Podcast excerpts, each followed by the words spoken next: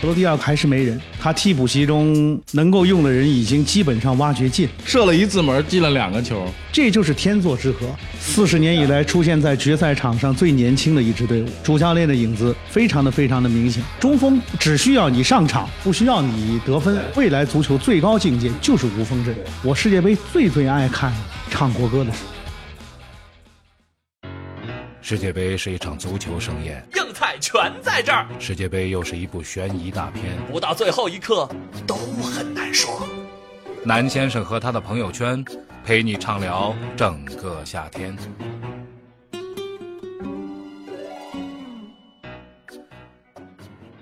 好了，今天的很难说又开始了。那今天呢，是我们这个节目在世界杯期间的最后一期，很难说之世界杯今天要收官了。那么今天收官呢，请到两位嘉宾，这个是大家耳熟能详，并且是很希望再看到他们在电视上给大家再搭档一场啊。以后我们尽量安排。今天请来的是唐楼二位，唐蒙和娄一晨。哎，大家鼓掌欢迎。依然好，大家好，嗯、大家好，这个老唐是有阵子没跟他见了啊，楼因为天天能见着，老唐跟楼有多久没见了？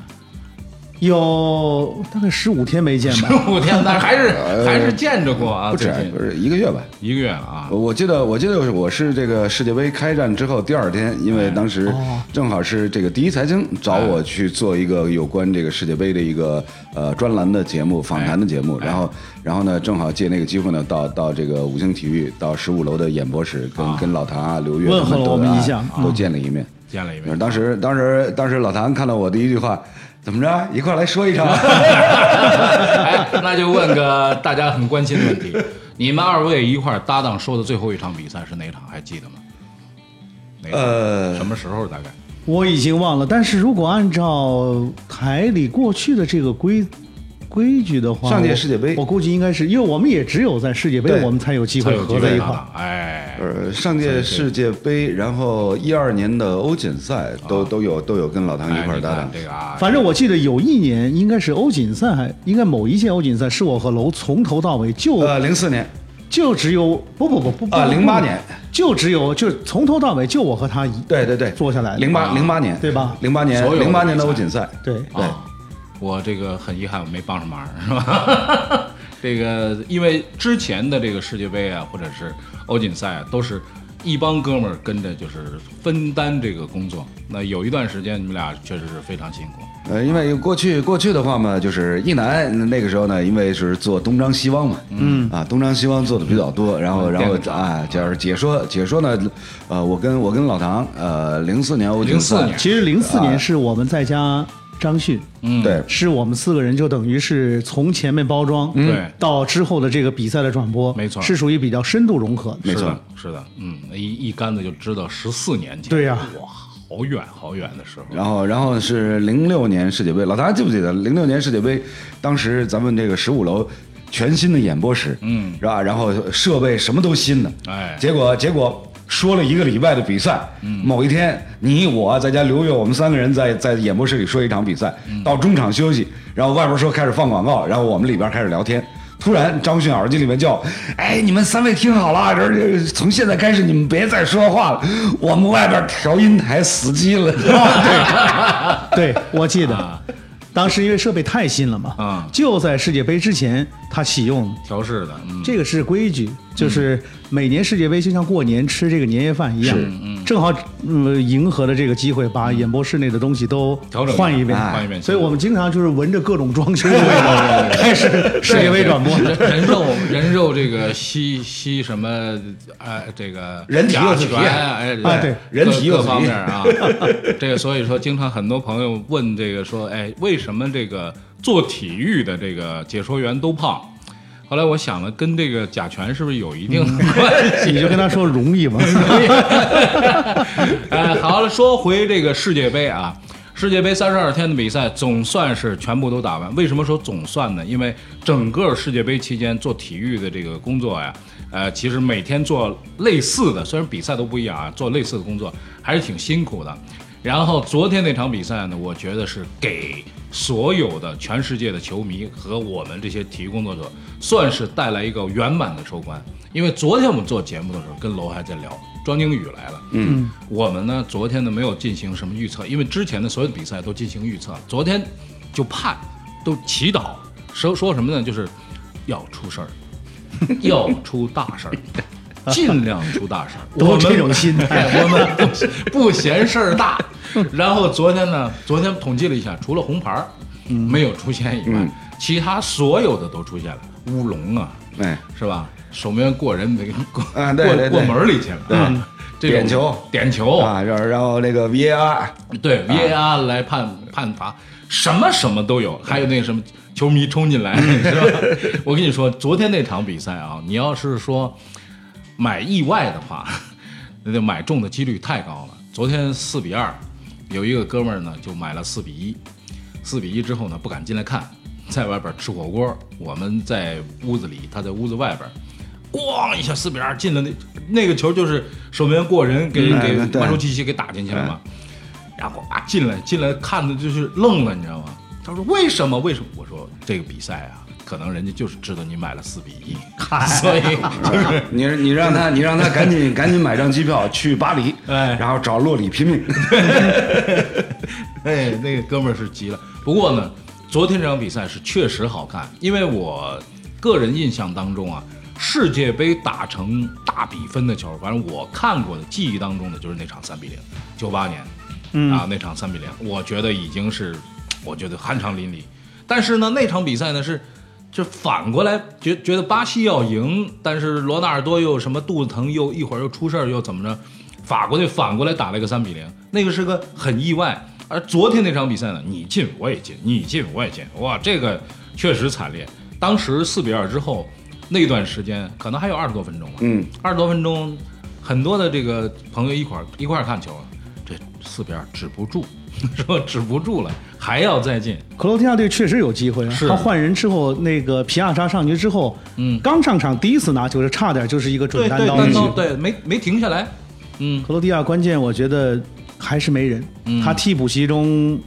能够用的人已经基本上挖掘尽。对，嗯就是这个。其实我们之前就提到过，就是跟二十年前九八年世界杯的那支克罗地亚队相比，本届克罗地亚队，呃，应该说呢，在整体实力方面与他们的前辈相比，相差非常大。非常难，非常难，那就个是因为昨天昨天晚上我在家看着呃听着听着老唐跟这个刘越嗯呃解说这场决赛，呃说到这个克罗地亚队左路就是呃他那个边后卫斯特里尼奇，嗯，然后当时当时我就在那儿想，这个九八年二十年前当时亚尔尼亚尔尼多好的边后卫，嗯对一个人通吃一条边，嗯，是吧？然后。然后就是再再往再稍往后一点的话，当时克罗地亚队左边锋又出了一个斯塔尼奇，对，嗯又是非常好的。然后到零六年世界杯的话，又有一个奥里奇，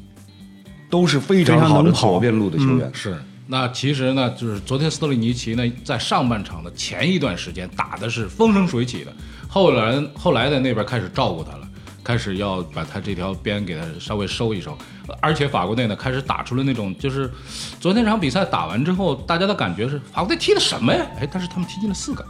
你记不记得刚开场的时候，法国队只有一次射门，但是他们进了两个球，嗯这个太就是当时我听到这个数据的时候，太王八蛋了， 什么数据？射了一次门，进了两个球，那这效率也太高了啊！呃，昨天呢，我觉得法国队打得很明确，就是我是要来拿冠军的，我没有打算给你们奉献一场什么特别超级什么二十年后我没有卷土重来，没那意思，我就是要赢球。打到决赛，双方都是为了结果而来。对嗯，只不过呢，是因为这两个对手呢，法国队比较年轻，法国队不可能具备那种你想象的，比如说德国队打到决赛时候，西班牙打到决赛时那种沉稳和老辣的地方。是克罗地亚队也不是这种气质，嗯是也不是这种人员组合的，所以呢，这就是天作之合。嗯，就这两个队打入决赛，你让他们所谓踢得很沉稳，呃，很那种防守的，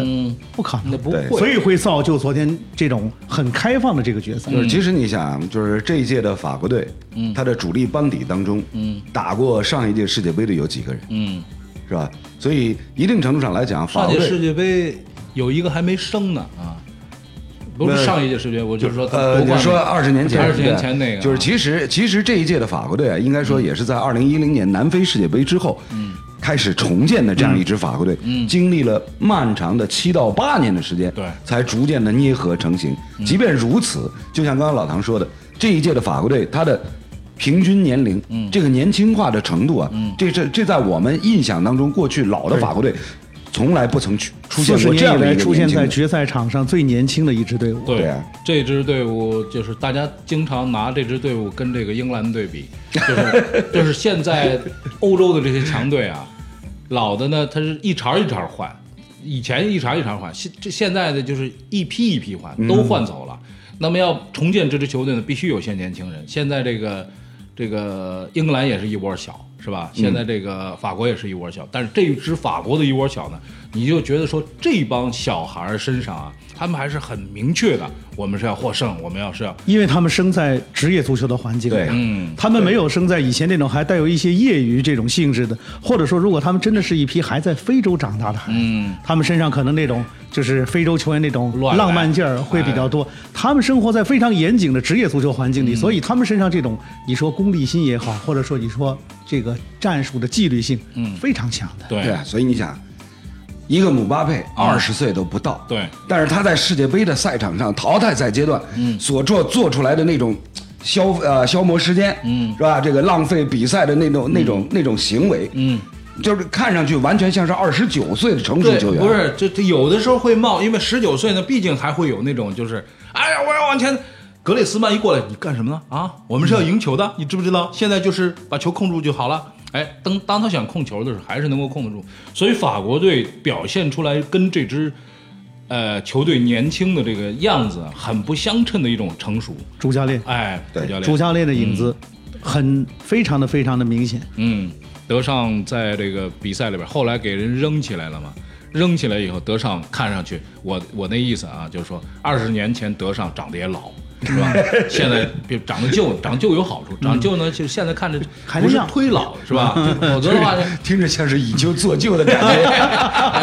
他不是做旧，这是二十年了，这是真旧，你知道吗？包浆都出来了啊！嗨，哎， 但是呢，给扔起来的时候呢，你就能够感觉到说这支球队对德尚的这种倚重，嗯，对这个像老爸似的这种，就是家长似的这种，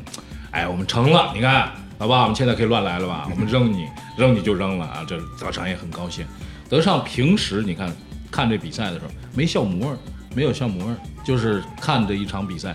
打得好，他就是稍微挥一挥拳，没有那种就是失态那种表现。啊，这是一定的，因为在世界杯这样的赛场上，作为一个主教练，他所承受的各方面的压力之大，你嗯是难以想象的。是，所以在球场上，在特别是进入到世界杯淘汰赛阶段。任何一个主教练在场边，哪怕就像这个索斯盖特啊，穿着这个三件套，其实掩饰不住是什么？是嗯紧张。嗯紧张，嗯，不是老唐记不记得当年咱们一块儿说世界杯的时候，呃，西班牙队那个卡马乔，嗯，助力衬衣的这这个两个腋下，腋下失控啊关键呢，我觉得卡马乔呢有点儿这个就不太懂这个啊，身边也没人跟说这个。你这个腋下汗多啊，你不能穿这个蓝 色儿。对你得穿白的，哎白的，对吧？或者黑的你也看不出来，是吧？他要穿这个宝蓝色，是吧？穿穿的特漂亮，那个阳光底下， 人人家本来是外边披着西装的，啊后来实在是紧张的太热了，人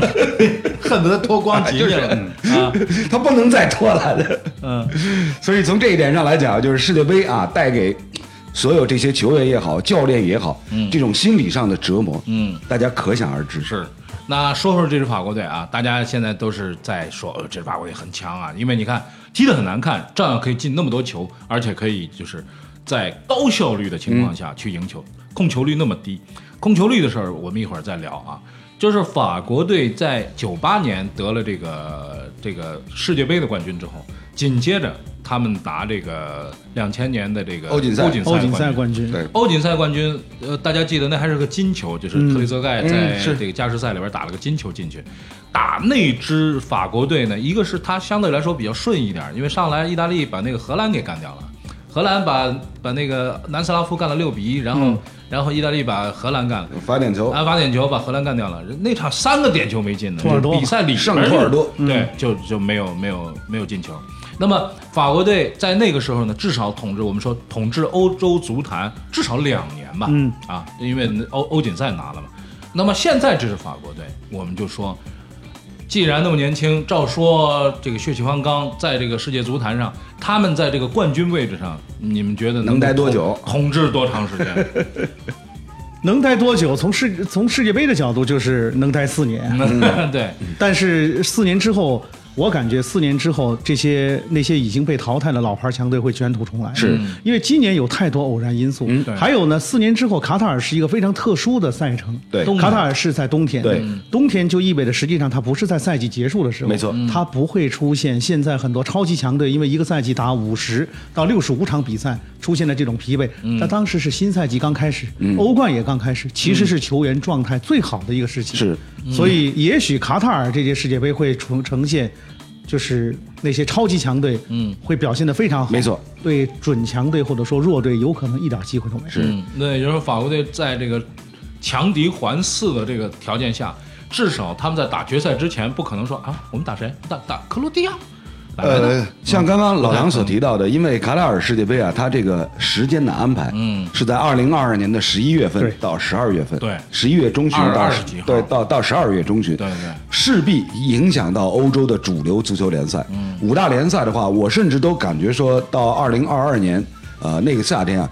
像英超、西甲、意甲这些五大联赛啊会，停赛吗？嗯，一定是提前开始，先开始啊提因前为开始对，因为现如今的话呢，就比如说像这个英超跟德甲是每年八月份中旬，对，呃，是八月份第二个周末开战，嗯，就是到那个时候，二零二二年很有可能会提前两周，比如说到七月底开始，然后呢。打到打到，比如说十月中旬，嗯，结束，因为呃，按照国际足联所制定的这个国家队比赛的日程呢，传统上来讲，每年的十月，嗯，第一周和第二周，嗯，是有两个国家队的比赛日的，是所以呢，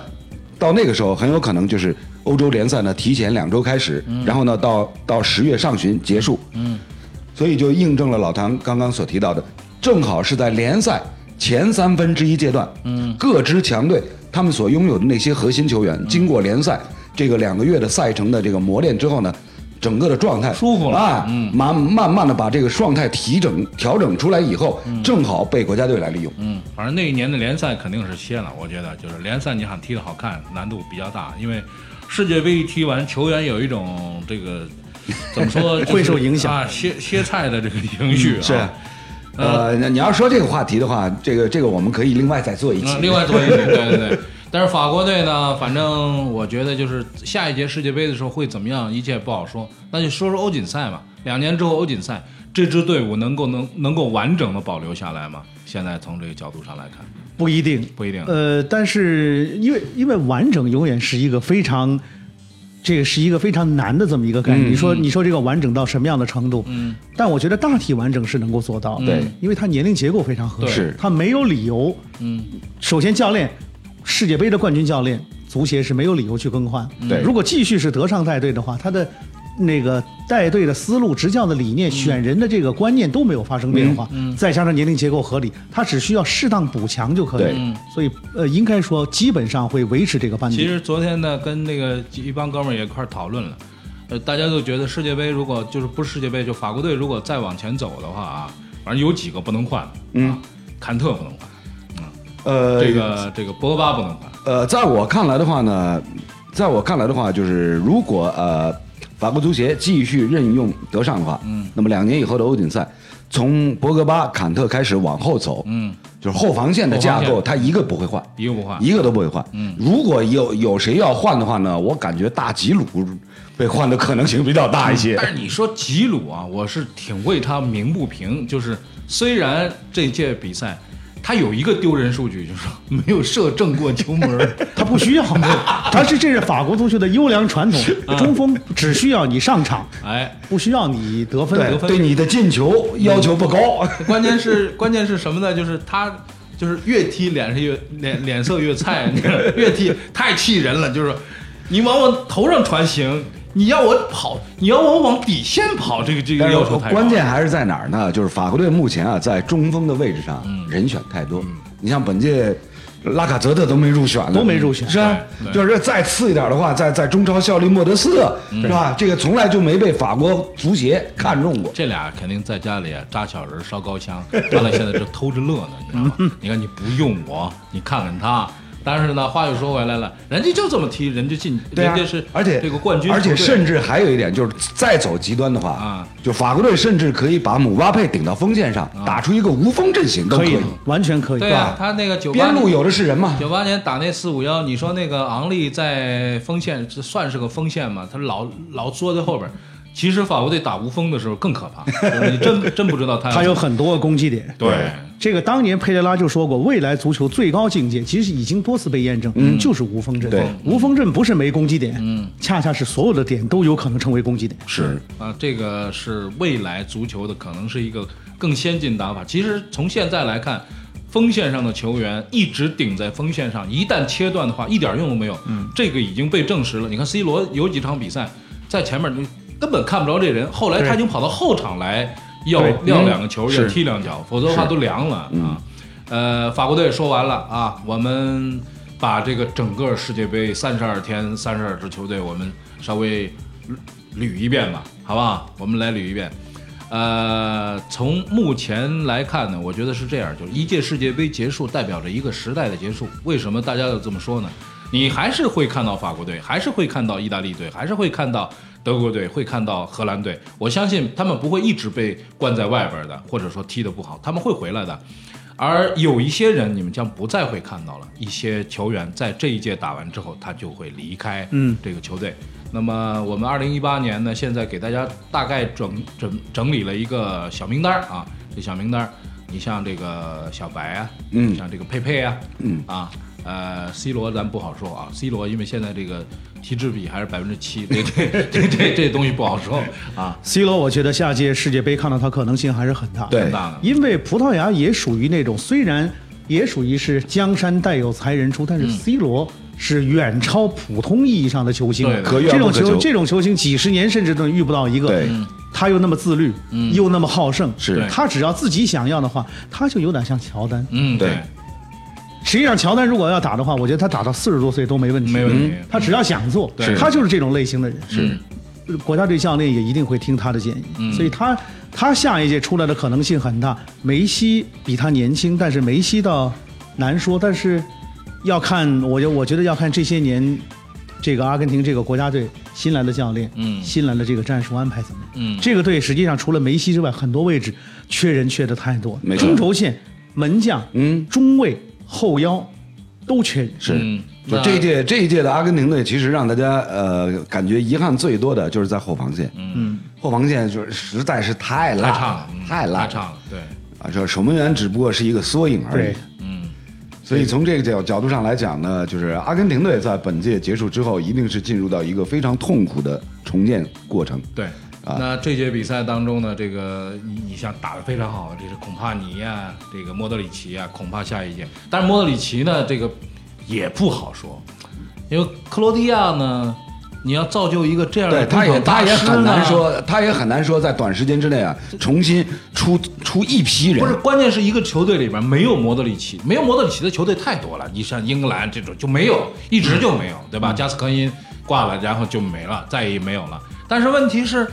如果我看到有这么一个人，他老了，但是你看莫德里奇，因为他他瘦啊，他小小个儿，他消耗相对来说小，而且呢。这哥们儿能力确实非常强，打到最后一场，打了三场加时赛，打最后一场还是打得不错。我觉得莫德里奇打两年之后的欧锦赛可能性很大，嗯但是打四年之后的世界杯的话，他已经三十七岁了。嗯，他到三十七岁，他在俱乐部这个层面上是不是还能踢下去？嗯，这都很难说。只我只不过想说的是，莫德里奇是目前还存活的比较少见的十号位的球员是，对越来越少，很多队都不再设专门的十号位球员。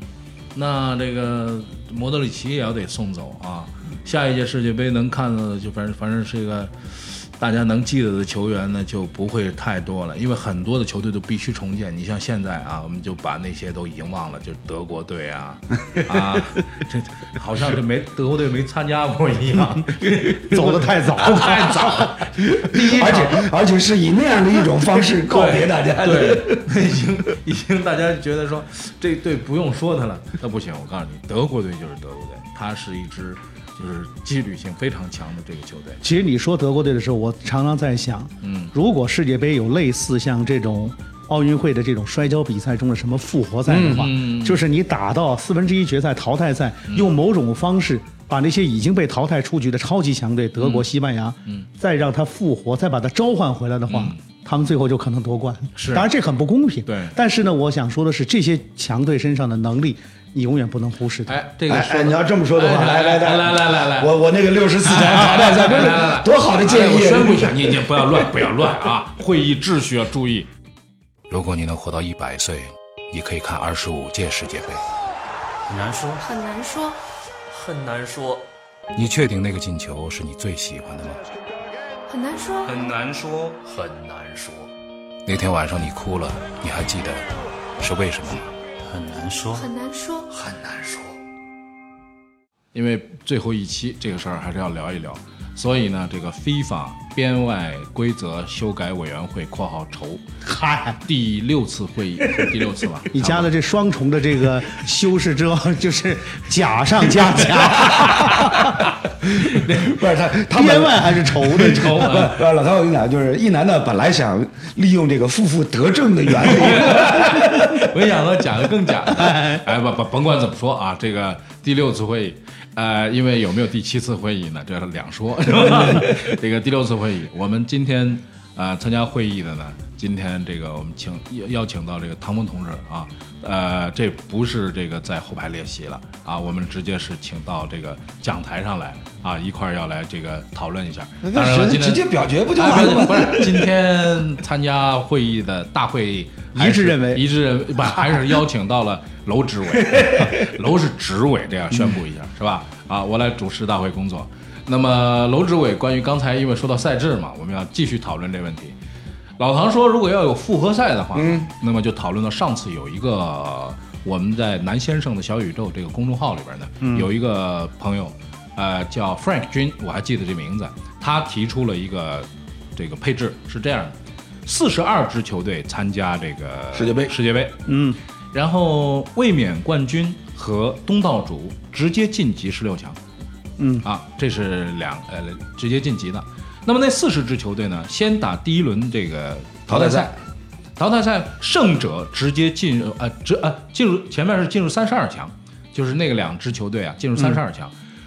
胜者四十支球队打下来，那二十支球队直接晋级，嗯、剩下二十支球队呢打一次复活赛，嗯就等于是双败淘汰。嗯，如果这场赛输了，对不起，回家；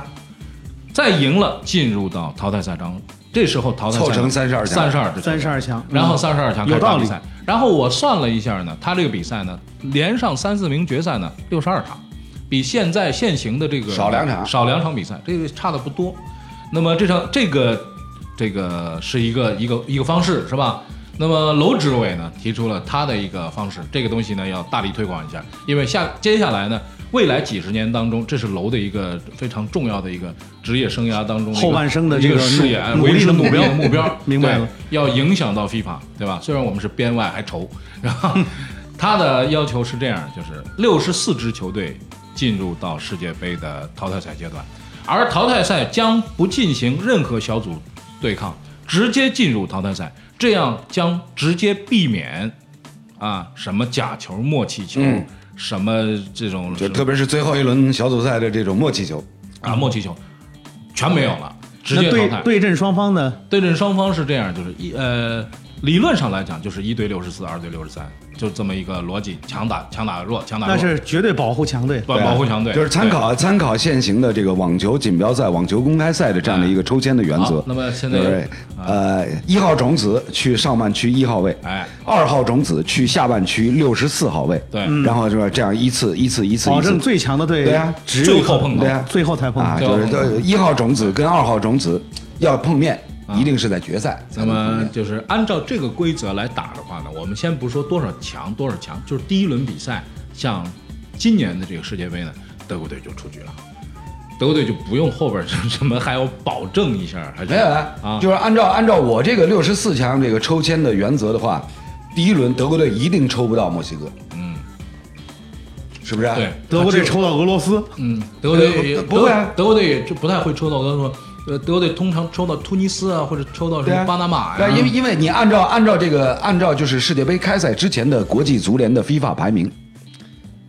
第一名那是德国对什么沙特的可能啊，性这很个大对啊，对啊，这种可能性就大了呀。对对对所以所以看过我一个那我我一直觉得我这个赛制哎是比较公平合理的。哎好吧然后呢，对于强队有足够的保护，你知道吗有足够的尊重。第六次会议，这说很多次了，是吧？老唐，我们给给这个怎么说呢？就是啊、现在新新加入组织的啊，组织了又变成、新加入组嗯你织这的非法组织 非法吗？是吧？非法编外嘛 是吧？这个老唐，你觉得这两个方案哪一个可行？说实在的，这种方案怎么说呢，让人很矛盾。一方面，嗯，谁都希望强队能够留到最后，是。但另一方面，你又得承认，你内心总是蠢蠢欲动，嗯、最好再出点什么事儿， 对，希望有冷门。对吧？嗯你你怎么样保证这两者之间的一个你说百分比也好，嗯，怎么样保持这种平衡？就不能有不能没有冷门儿，但是都不能都是冷门儿，对就这么一个人们对世界杯往往就是这样的。今年大家之所以觉得好看呢，就觉得冷门多。但是进入八强之后，你又看到那些顶级强队又走的很多了呢，你又有点失落。嗯。所以我才会想起，如果在这时候，如如果有另外一种赛事，有锦复活赛标赛的话，让他们再回完来了。，呃要一旦有复活赛呢，那这世界杯就奔着三个月去了。哎，我觉得挺好的呀。